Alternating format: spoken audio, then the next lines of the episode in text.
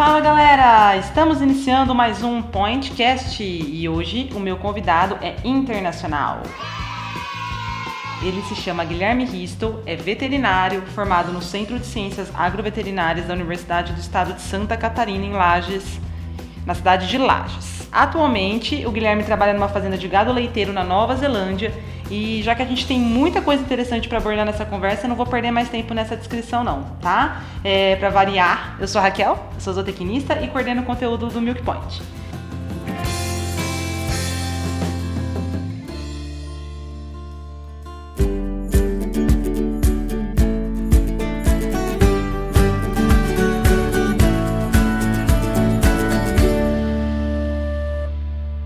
Guilherme, seja muito bem-vindo aqui ao nosso podcast. Bora conversar aí sobre a produção de leite nas gringas, então. Olá, olá pessoal, tudo bom? É um prazer é, estar participando aqui no Milk Point e poder colaborar com o pessoal do Brasil aí com as novidades e curiosidades aqui da produção leiteira da Nova Zelândia.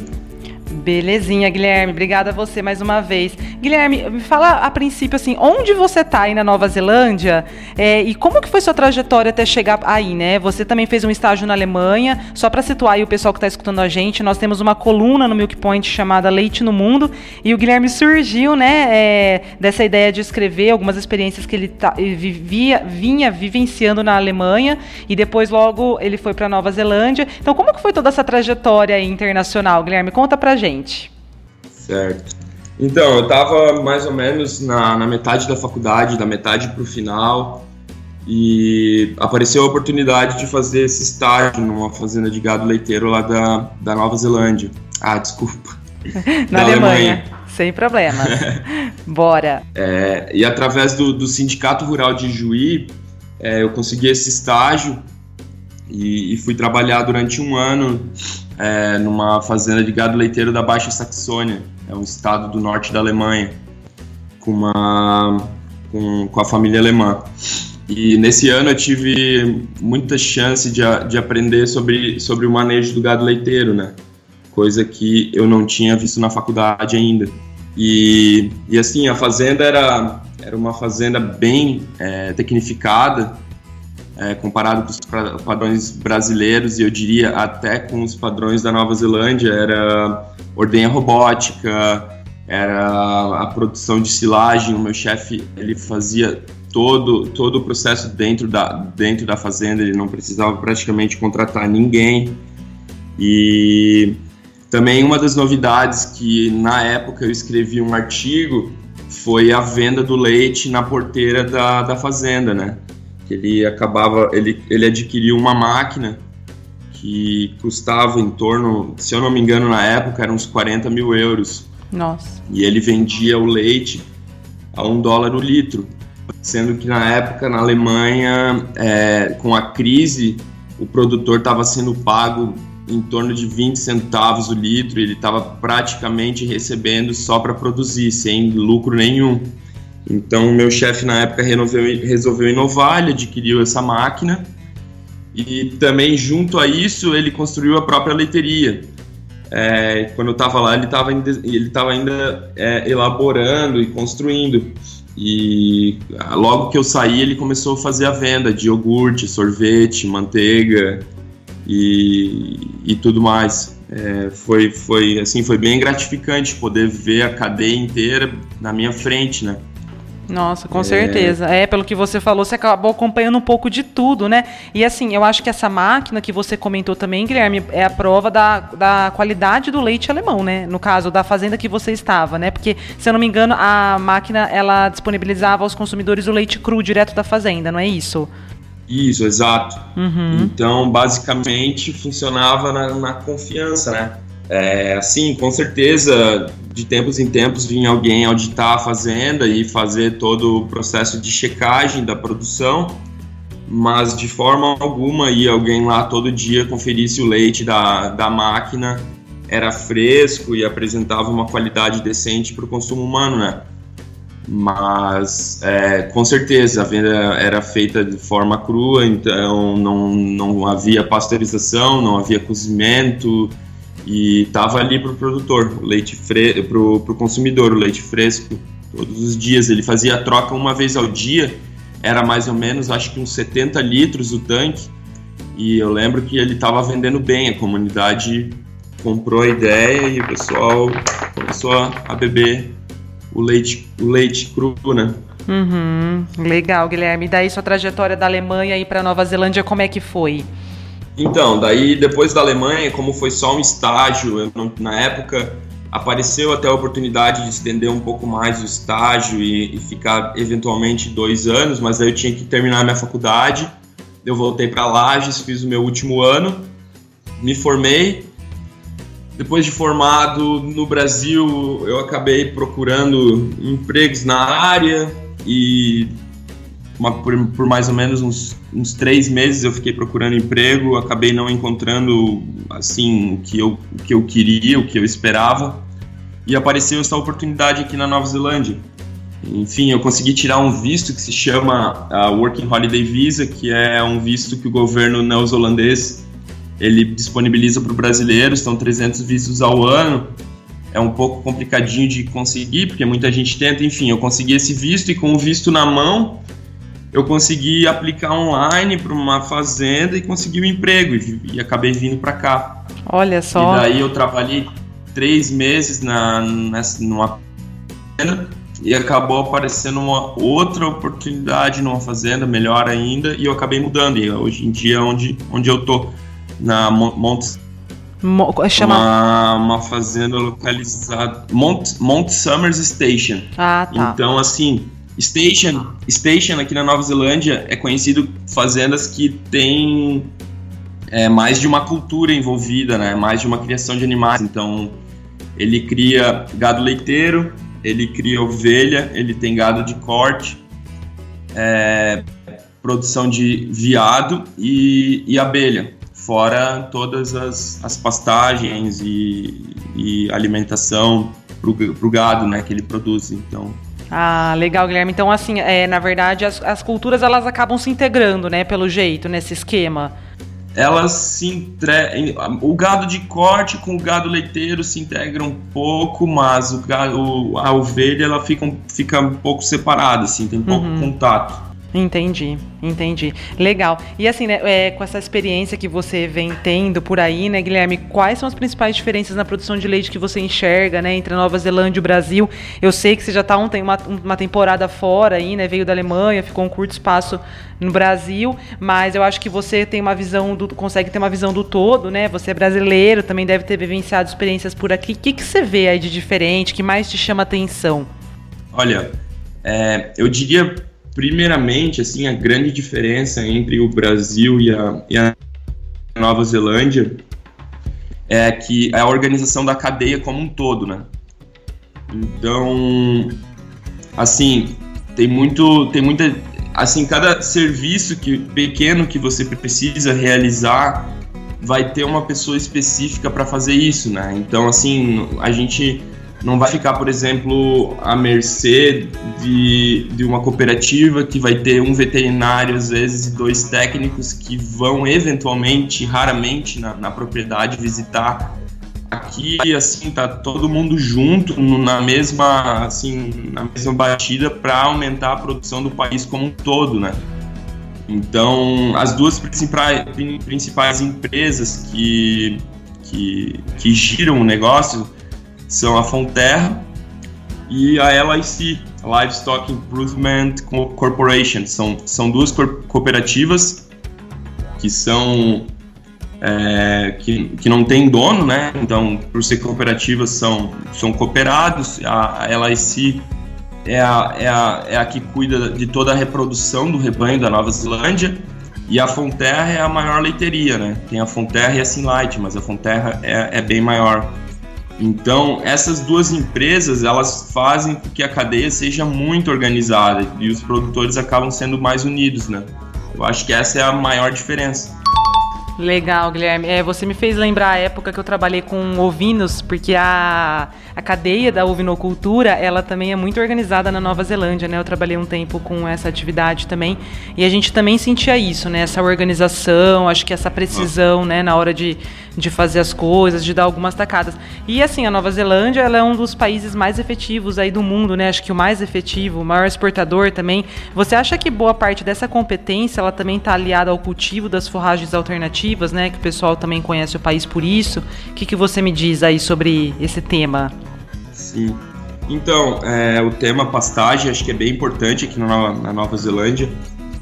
Tanto as diferentes cultivares que eles têm, quanto o manejo que eles fazem, né? A utilização, tentando maximizar é, sempre né, o consumo desse pasto.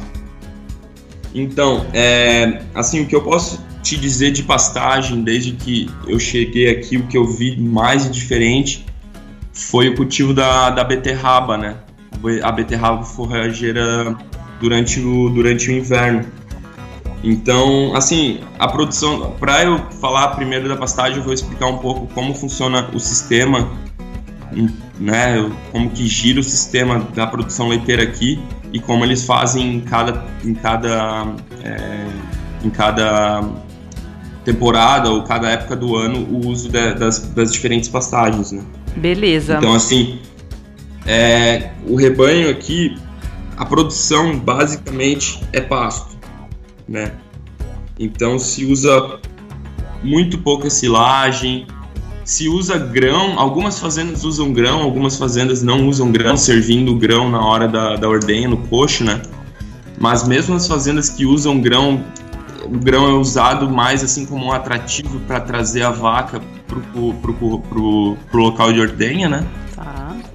E assim, mais como um agrado, porque a produção é 95% pasto, 5% grão, então é, é insignificativo.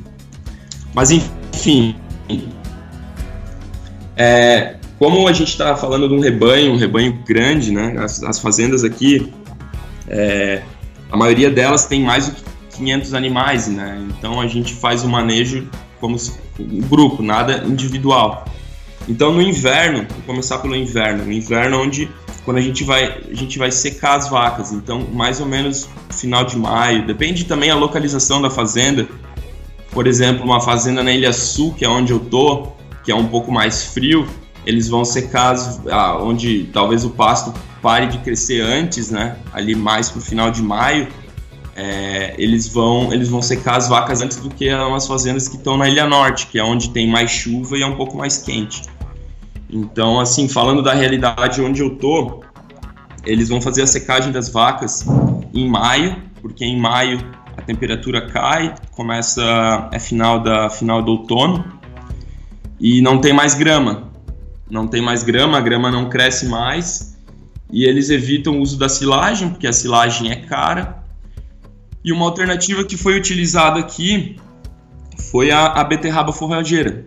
Então, a beterraba forrageira, ela é, ela é, é semeada agora, em, em, no final do ano, em novembro, e ela vai poder ser colhida pelos animais é, no final de maio, junho, julho, agosto, que vai ser o inverno. Então, basicamente, os, os produtores estão mantendo esses animais é, secos durante o inverno e gestando só com o uso da beterraba. Entendi, Guilherme, não, muito legal. É, você falou aí sobre um pouco, um pouco sobre a pastagem, né? E disse que os produtores utilizam um pouco a silagem também não muito grãos. Então, a suplementação a pasto e o confinamento praticamente também são muito, assim, uma pouca quantidade, né? Assim, as, as propriedades que é, usam, né, de suplementação a pasto e confinamento. O confinamento nem deve existir aí, ou tem algumas que fazem.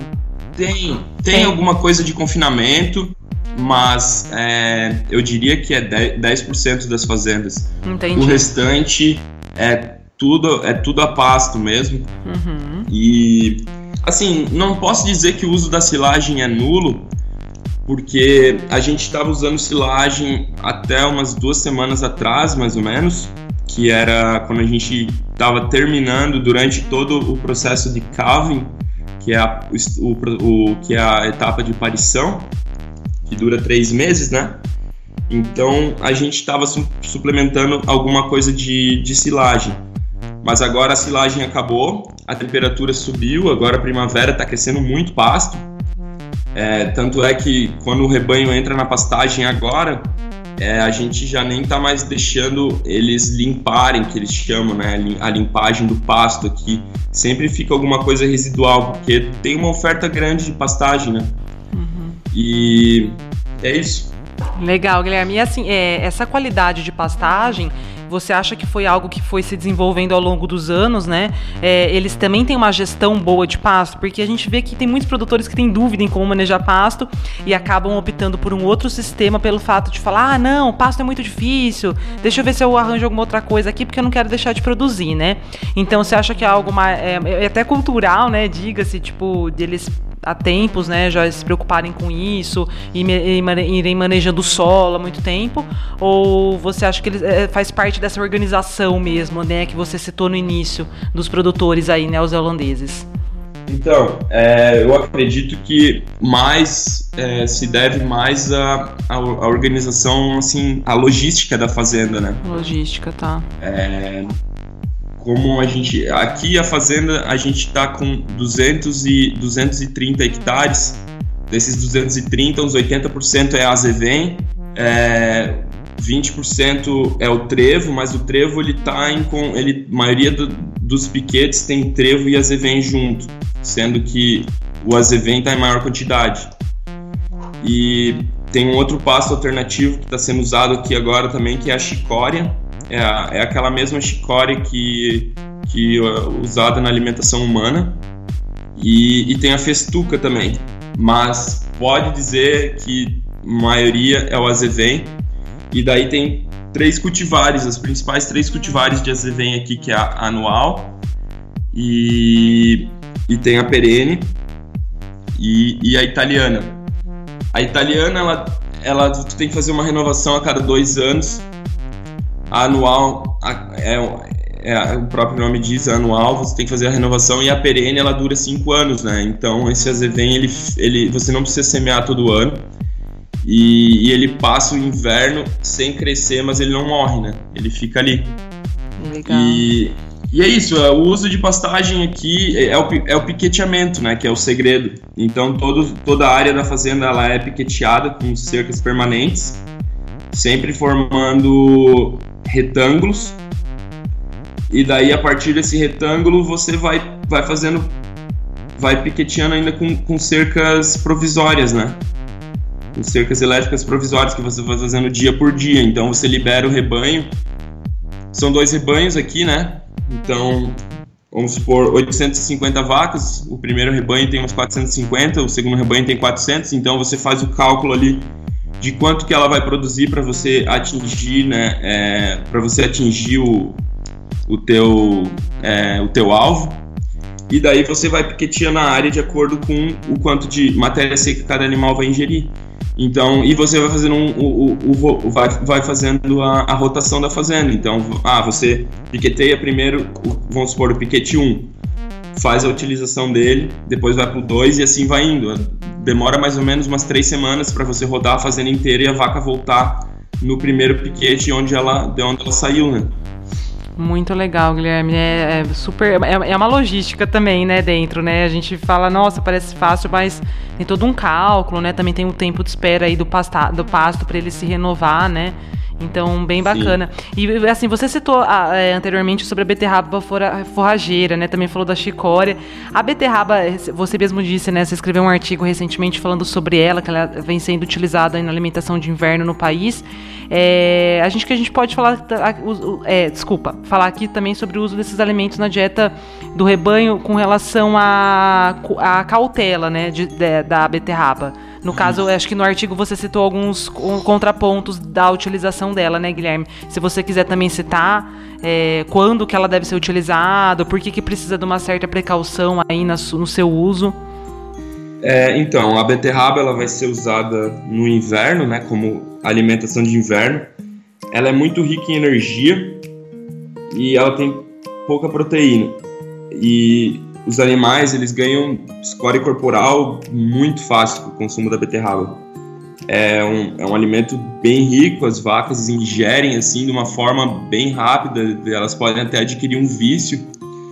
Mas enfim, é, a gente está usando aqui a beterraba no final da lactação, é, que vai ser em maio e início do inverno. Então essa transição, é, essa transição tem que ser feita com muito cuidado, porque se você se você administrar muita beterraba para o animal, vai desenvolver acidose. Uhum. Então tem que ser feito com cautela e com, com bastante. É, como é que eu posso dizer? resiliência. Porque tem que ser. A, a, transição também tem que ser feito o cálculo todo certinho. Se você der demais, os animais vão morrer. É, vão desenvolver acidose ou pode vir a, a desenvolver aborto. Então, assim, é uma pastagem muito boa, mas tem que ter muita cautela na hora de usar. E é aquele mesmo esquema da pastagem do azevém, você vai, você vai semear ele num, num, piquete retangular e vai, e vai fazer o piqueteamento diário de acordo com a necessidade de matéria seca por animal para você atingir os, os objetivos, né? Sim, e ela também é bem palatável, né, Guilherme? O que é, também tem que dar uma controlada aí na, nas vacas, né? Porque elas ficam, elas, elas gostam bastante, não gostam da beterraba? Gostam, ela é altamente palatável. Altamente palatável. Altamente palatável. Uhum. É, foi, foi, foi feito assim a transição. É, ali no, no final da lactação, é, final do outono, início de inverno, as, as vacas vão para a ordenha. A ordenha inicia às 5 da manhã mais ou menos nove e meia, todos os animais já estão fora, então tá demorando aí mais ou menos umas três horas e meia, quatro horas para ordenhar 850 animais num, numa, num rotary shed, que seria o, o carrossel, né? É o carrossel com 60, com 60 baias. Então, assim que os animais saem da ordenha, é, você não precisa levar, eles andam automaticamente até o piquete, você deixa, por exemplo, a, aqui que eles chamam a, race ou a, a, a, pista, né? Você deixa a pista aberta e, e pronta para os animais, eles vão andar até a pastagem, vão, vão consumir pastagem mais ou menos durante umas duas horas. Quando todos os animais estão lá, você tira eles, remove e leva eles para beterraba. E daí na beterraba você, você vai aumentando gradativamente a cada dia o, o, a quantidade né, fornecida. Então no primeiro dia você vai deixar os animais, por exemplo, 30 minutos se alimentando de beterraba, retira eles coloca eles de volta na pastagem. No segundo dia, uma hora, até que essa transição esteja completa. A transição vai demorar mais ou menos umas três semanas. Depois de três semanas, elas já estão 100% é, adaptadas ao consumo da beterraba e você praticamente vai praticamente os animais vão comer só a beterraba daí, né? Não vão mais precisar de pasto nem silagem. Legal, Guilherme, show de bola, obrigada aí pela explicação. É, com relação à irrigação, Guilherme, como que funciona, né? A gente vê que alguns produtores acabam abrindo mão, né, dessa tecnologia. Na Nova Zelândia, ela é bem habitual também, né, nas fazendas, todas elas têm, a maioria delas trabalha com a irrigação. Tô te perguntando coisas assim bem curiosas, tá? Porque eu acho que o pessoal que está escutando também gostaria de saber tudo isso. Então, o que que você me fala aí dela, da irrigação? Uhum. É, eu não, assim, eu não, não sei como, porque eu sou de Santa Catarina. Eu não, o Brasil é, é enorme e cada região tem a sua peculiaridade, sua característica, né? Então, por exemplo, eu nunca, eu não vi irrigação em Santa Catarina, que geralmente as fazendas são mais, assim, elas são em regiões mais montanhosas e tal, então a gente não vê, né? Mas talvez Minas Gerais, São Paulo já tenha, ou com certeza já tem. É, mas enfim, aqui na Nova Zelândia, irrigação é uma coisa que, que é bem importante. É, a maioria das fazendas elas usam irrigação. Tá. É, a fazenda que eu estou trabalhando aqui no momento, ela não usa porque ela fica, ela está localizada numa região que é embaixo do, da montanha, então é bastante úmido, então assim é diferente, chove bastante.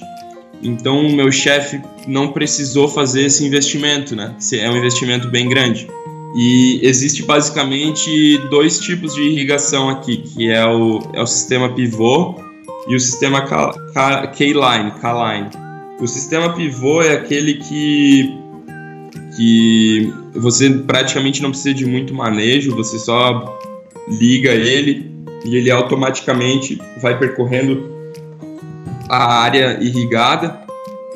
É, eu até acho que no, no, primeiro artigo que eu escrevi sobre Nova Zelândia tem fotos lá. Uhum. É, mas enfim, ele, de, ele demanda um alto investimento, então o produtor vai conseguir recuperar esse dinheiro aí no longo prazo, né? Mas em consequência ele é bem, ele é bem preciso, você consegue irrigar a área bem e a grama ela vai responder. E o outro sistema é o K-Line, que é um sistema mais simples, só que ele demanda bastante mão de obra, né? Que é basicamente uma mangueira com, com irrigadores e daí você tem que ficar movendo essa mangueira ao longo do dia, assim que você né, tá satisfeito com, com a irrigação do local ali. Então demanda praticamente um funcionário só para fazer isso. Só para fazer isso. E ele, ele não é tão preciso quanto o, quanto o sistema pivô. Entendi. Mas assim, definitivamente irrigação é uma coisa muito importante do sistema da Nova Zelândia. Legal, Guilherme. Então, pelo jeito, utiliza-se mais o pivô pelo fato de exigir menos mão de obra, ou não? Acaba sendo uma mescla aí dos dois sistemas? É uma, me é uma mescla, é uma mescla dos dois sistemas. É, muito depende do tipo de fazenda, é, da, assim, do, do potencial de investimento que o produtor tem. São basicamente três sistemas aqui na Nova Zelândia, né? Que, que a, a estrutura de operação das fazendas. Então, são você pode ser dono da fazenda e operar essa fazenda, ou você pode ser o que eles chamam aqui de share milker, que é, por exemplo, ah, eu sou, eu sou dono da terra, mas eu não quero mais produzir, estou cansado, quero me aposentar, então o que, que eu vou fazer? Eu vou oferecer, eu vou procurar um share milker, que seria é uma espécie de gerente de fazenda, só que é mais do que um gerente porque ele acaba é, assumindo 100% das responsabilidades da produção, né? Então, por exemplo, o dono vai entrar com a estrutura que ele, que ele, que ele já tinha, o, o é, a estrutura da, da ordenha e a estrutura da fazenda, cerca, terra, e o share milker vai entrar, por exemplo, com o trator, daí, por exemplo, ele pode entrar com os skylines daí, né, que seria o sistema de irrigação mais barato. Ele vai arcar com os custos de produção, com a com, a, com o salário dos, dos funcionários, e daí no final das contas eles vão dividir em 50% o, o lucro de toda a produção, né? Então, onde eu quero chegar? Eu quero chegar aqui, tipo, por exemplo, ah, se você é um share milker, você não é dono da fazenda, você não tem potencial grande de, de, de, de investimento, você pode optar pelo Kyline, Agora, se você é dono, você pode investir num, num sistema pivô e você vai produzir leite pelos próximos 20, 20 30 anos e você tem a possibilidade de passar para a próxima geração, então vale a pena o investimento, entendeu? Entendi, entendi. E tem mais algum? Acho que você falou de dois. Qual que é o outro? Ou eu não... O terceiro é um, é um contratante. Contratante. É, daí o contratante ele não tem nenhuma responsabilidade em fornecer, por exemplo, é, os animais, ou ele só vai entrar basicamente com a, com a mão de obra de produção, e daí ele, ele vai receber de acordo com o quilograma de sólido produzido ao ano.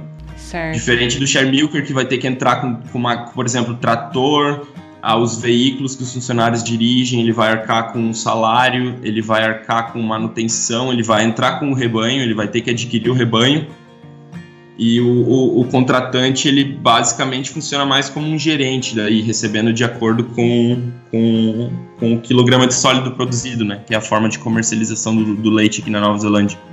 Legal, Guilherme. Agora falando um pouquinho sobre melhoramento genético, né? A gente sabe que na Nova Zelândia utiliza-se muito gado Kiwi Cross, né? Que é um melhoramento genético entre a raça Jersey e a holandesa. E esse melhoramento uhum. ele resulta né, em uma excelente heterose e acaba otimizando aí a conversão do pasto em leite, também longevidade, enfim. É, quais são as outras vantagens que vocês enxergam aí, Guilherme, dessa do Kiwi, Kiwi Cross, né? De repente algo relacionado aos sólidos, sólidos do leite, fertilidade, saúde. O que, que você me conta aí dos Kiwi? Uhum. É, então, pelo, pelo que eu consegui ver na, na prática, sim, o Kiwi Cross ele é um animal muito, muito resistente, né? Resistente, resiliente também porque a produção leiteira aqui é, é, tudo, é tudo ao extremo. Então, no inverno, o animal vai enfrentar a temperatura de menos 10 graus durante a noite e vento, e no verão ele vai, ele vai ter temperaturas de 35 graus. Então, tem que ser um animal resistente. Se você colocasse um holandês, é, talvez ele não ia conseguir expressar né, o, todo o potencial que ele teria de produção. Uhum. É, e essa resistência também, outra coisa é que os animais eles, eles andam longas distâncias aqui, né, para chegar na ordenha e para voltar para o pasto. Então a gente está falando às vezes de fazenda de 300 hectares que o animal vai ter que andar uma hora para chegar na para chegar na ordenha. Então o Kiwi Cross essa, essa resistência que ele desenvolveu é, é a grande vantagem. E sem contar também que ele, ele tem a vantagem do holandês e a vantagem do, do Jersey, né? Um pouco de cada. Ele está produzindo, eu tenho aqui os dados, Oba. É, 5% de gordura, 3,6% de proteína, dando uma matéria seca de 8,5% e a média de produção são 25 litros diários. Então, assim, por ser uma produção a pasto, a gente está falando de um valor assim considerável, né? Um valor bom. Nossa, excelente, muito bom. Muito bom. Até eu fiquei impressionada que os valores não sabia que era tanto assim, não a gordura, por exemplo. Que legal, uhum. hein? Que joia. E com relação à, produtividade, você acabou dizendo já, né? É, a gente sabe que a Nova Zelândia é um país que também busca e preza pelo maior rendimento possível, busca também a eficiência do, do negócio, né, Guilherme? Se preocupa também com o desempenho dos animais e não tanto com o seu fenótipo, né? Eu acho que era na minha época que eu trabalhei com cordeiro, a gente pegou uma fase aqui no Brasil que tinha muitos produtores que se preocupavam com a beleza dos animais, de atingir aí os padrões da raça. A gente vê que a Nova, aí a gente via que a Nova Zelândia pelo contrário, se preocupava não com a produção de carne de cordeiro. Acho que com o leite é a mesma coisa, né? O, fenó, o fenótipo ele acaba sendo deixado de lado, né? Bem deixado de lado. Não que no Brasil a gente também se preocupe hoje com tanto fenótipo na área do leite, mas a gente sabe que ainda tem algumas, alguns produtores que gostam, né? É, então uhum. acho que isso também chama a atenção no país, né? É, e acho que a Nova Zelândia também se caracteriza por, por, buscar animais que sejam rentáveis e eficientes, né? Então isso é, eu acho que é interessante. Exato, exato. É, a preocupação com, com fenótipos aqui é praticamente, praticamente nula, né? O produtor ele vai sempre se preocupar com a produtividade, com a eficiência.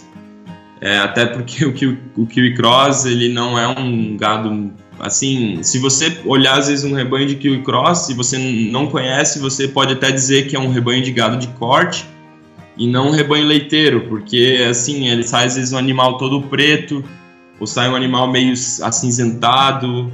É, é difícil você achar assim aquele animal holandês assim com manchas brancas e pretas, sabe aquele animal bem bonito. Então uhum. diz que é provando, né, que o produtor não não se preocupa. Claro que tem assim tem rebanhos de tem rebanhos puros aqui de Jersey, tem rebanhos puros de holandês, mas é difícil encontrar e se tiver, são fazendas menores, com no máximo 100, 200 animais, ou fazendas de produção de leite orgânico, né? Que daí você, vai, você pode ter uma, um controle maior do, né, do, do teu rebanho.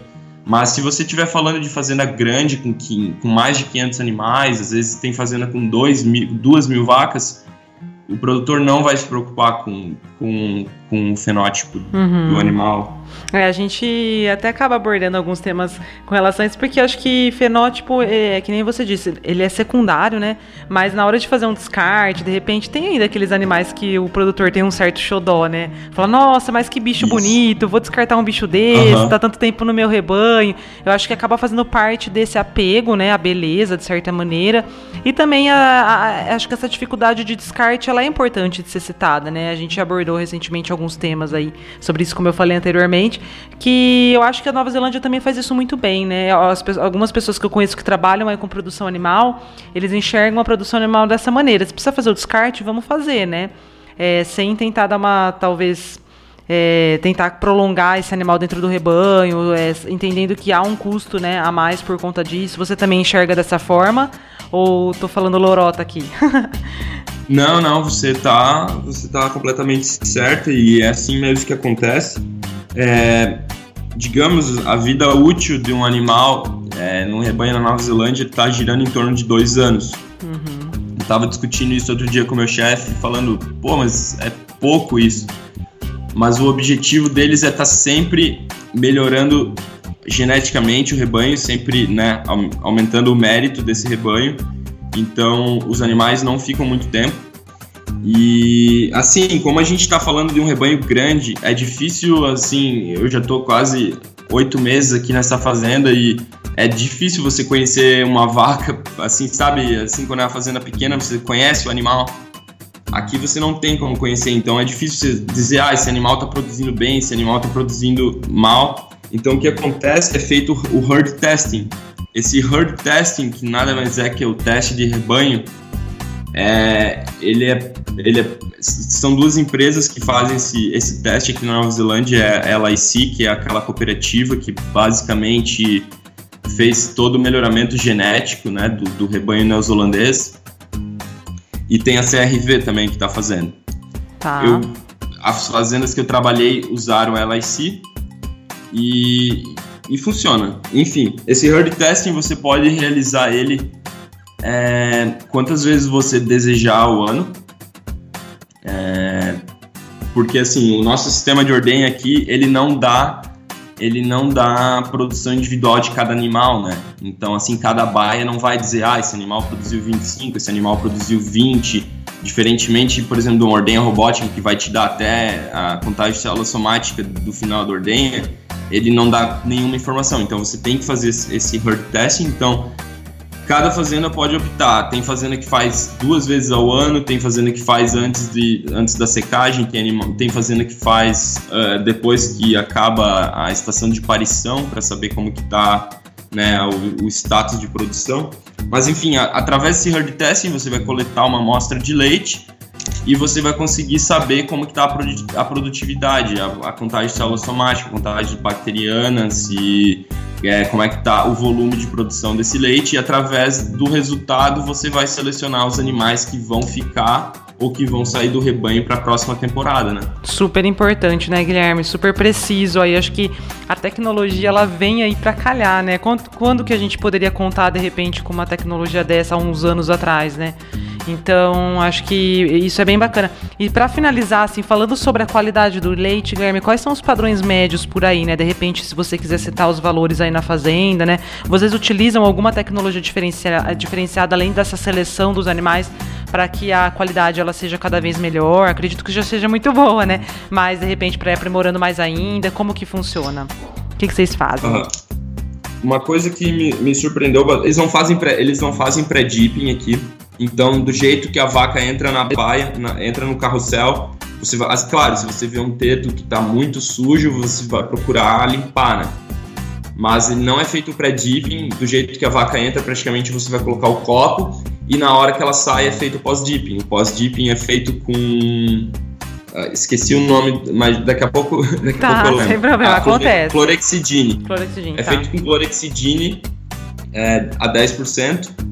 E, e tá, e, assim, a, o, os valores aqui da, da fazenda, o, o, o, valor da, o máximo de contagem de célula somática que o, o leite pode ter é 400 mil células por ml. É 399,99 para ser mais exato. Então, assim, se você ultrapassar esse limite, você vai receber é, pontos de deméritos. Então, assim, cada, cada coleta que você tiver acima de 400, você recebe 10. Se você chegar a um valor, se eu não me engano agora são 50, você tem a coleta do leite suspensa. Então, você tem que cuidar muito com isso, tem que cuidar muito com a qualidade. Então, aqui na fazenda, a gente está com a média de 130 mil é, células por ml. Então, tá bom. Nossa, tá, tá bom. ok. Uhum. Legal, é, E daí, contagem bacteriana, não, não se usa contagem bacteriana aqui na, na, na Nova Zelândia. Se usa testes diferentes para a presença de bactéria ou não no leite, mas não existe um valor para contagem bacteriana total que nem tem no Brasil. E daí tem todo também os outros testes para presença de inibidores do leite, e daí a Fonterra, que é a leiteria que coleta, tem esse sistema de, de pontos de deméritos. Então, cada vez que o produtor é, apresenta uma falha, você vai perdendo deméritos. Esses deméritos você vai perdendo preço também, eles vão pagando menos pelo teu leite. E pode chegar um ponto, se você acumular muitos pontos de deméritos, você tem a coleta do leite suspensa. E daí eles só voltam a, a coletar de novo quando você tiver o problema resolvido, né? Uhum. Entendi, Guilherme. Olha, acho que a gente bateu um papo aqui bem rico, né? Bem robusto de tudo que você vem vivenciando aí. Creio que precisaremos fazer uma segunda versão para você depois nos atualizar com relação a tudo que você falou. Muito interessante, Guilherme, tudo que você vem vivenciando aí, né? Eu acho que vai enriquecer também muito aqui os produtores de leite no Brasil, que é nosso público majoritário. E as portas estão sempre abertas aqui no Milk Point para os seus artigos, para um futuro papo, né? Para você contar as outras novidades. A gente sabe que a, a coisa vem andando muito rápido, as coisas vêm surgindo, a tecnologia está aí. Então agradeço pela sua disponibilidade, né? Por você ter achado um tempinho aí para conversar com a gente. E também é de todos os nossos ouvintes que fielmente nos escutaram aqui até o final. Tá certo, muito obrigado pela, pela oportunidade novamente. Eu fico é, muito contente de poder compartilhar a experiência que eu estou vivendo aqui na Nova Zelândia, é, até porque é, o meu plano de carreira assim é adquirir a experiência aqui, mas voltar para o Brasil e poder contribuir com a produção leiteira, se possível, com a produção leiteira de Santa Catarina, que é, que é o meu estado de origem. E vamos ver o que acontece, mas obrigado novamente pela oportunidade. Espero poder em outro momento a gente ter outro bate-papo. Um abraço aí pro pessoal que tá ouvindo o Milk Point. Obrigado aí. Um abraço para você também, Raquel. Obrigada, Guilherme. Obrigadão, viu? Bom, pessoal, finalizando mais um Pointcast, hoje a minha dica de entretenimento vai ser sobre um livro que eu li recentemente que chama A Sutil Arte de Ligar um Foda-se. Pi! Coloca um pi aí, Maicon. Brincadeiras à parte, pessoal, é um livro bem bacana que, de uma maneira bem resumida, ele diz que na vida da gente sempre vão acontecer problemas. Seja um problema pessoal, seja um problema de saúde, um problema na família, um problema no trabalho. Mas a nossa responsabilidade, é de nossa responsabilidade o que a gente vai fazer com esse problema. Então, algumas frases bem bacanas, assim, que me chamaram a atenção, né? É, por exemplo, essa. A ideia de que quanto mais tentamos nos sentir bem o tempo todo, mais insatisfeitos ficamos, pois a busca por alguma coisa só reforça o fato de que não a temos. Uma outra frase bem legal. A vida é basicamente uma série interminável de problemas. Então, às vezes a gente se frustra, né, achando que, nossa, por que comigo? Furou o pneu, meu cachorro ficou doente, perdi alguém. Mas todo mundo tem problema e a maneira como a gente vai lidar com eles é o que realmente importa, né? E não tem problema, às vezes, a gente ficar um pouco mais introvertido, é, não tão descontraído para tentar resolver, solucionar isso o quanto antes. Então fica a minha dica de livro aí para vocês, A Sutil Arte de Ligar o Foda-se. Vale muito a pena e é a minha dica do dia.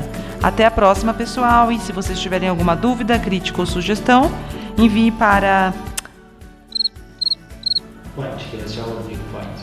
podcast.milkpoint.com.br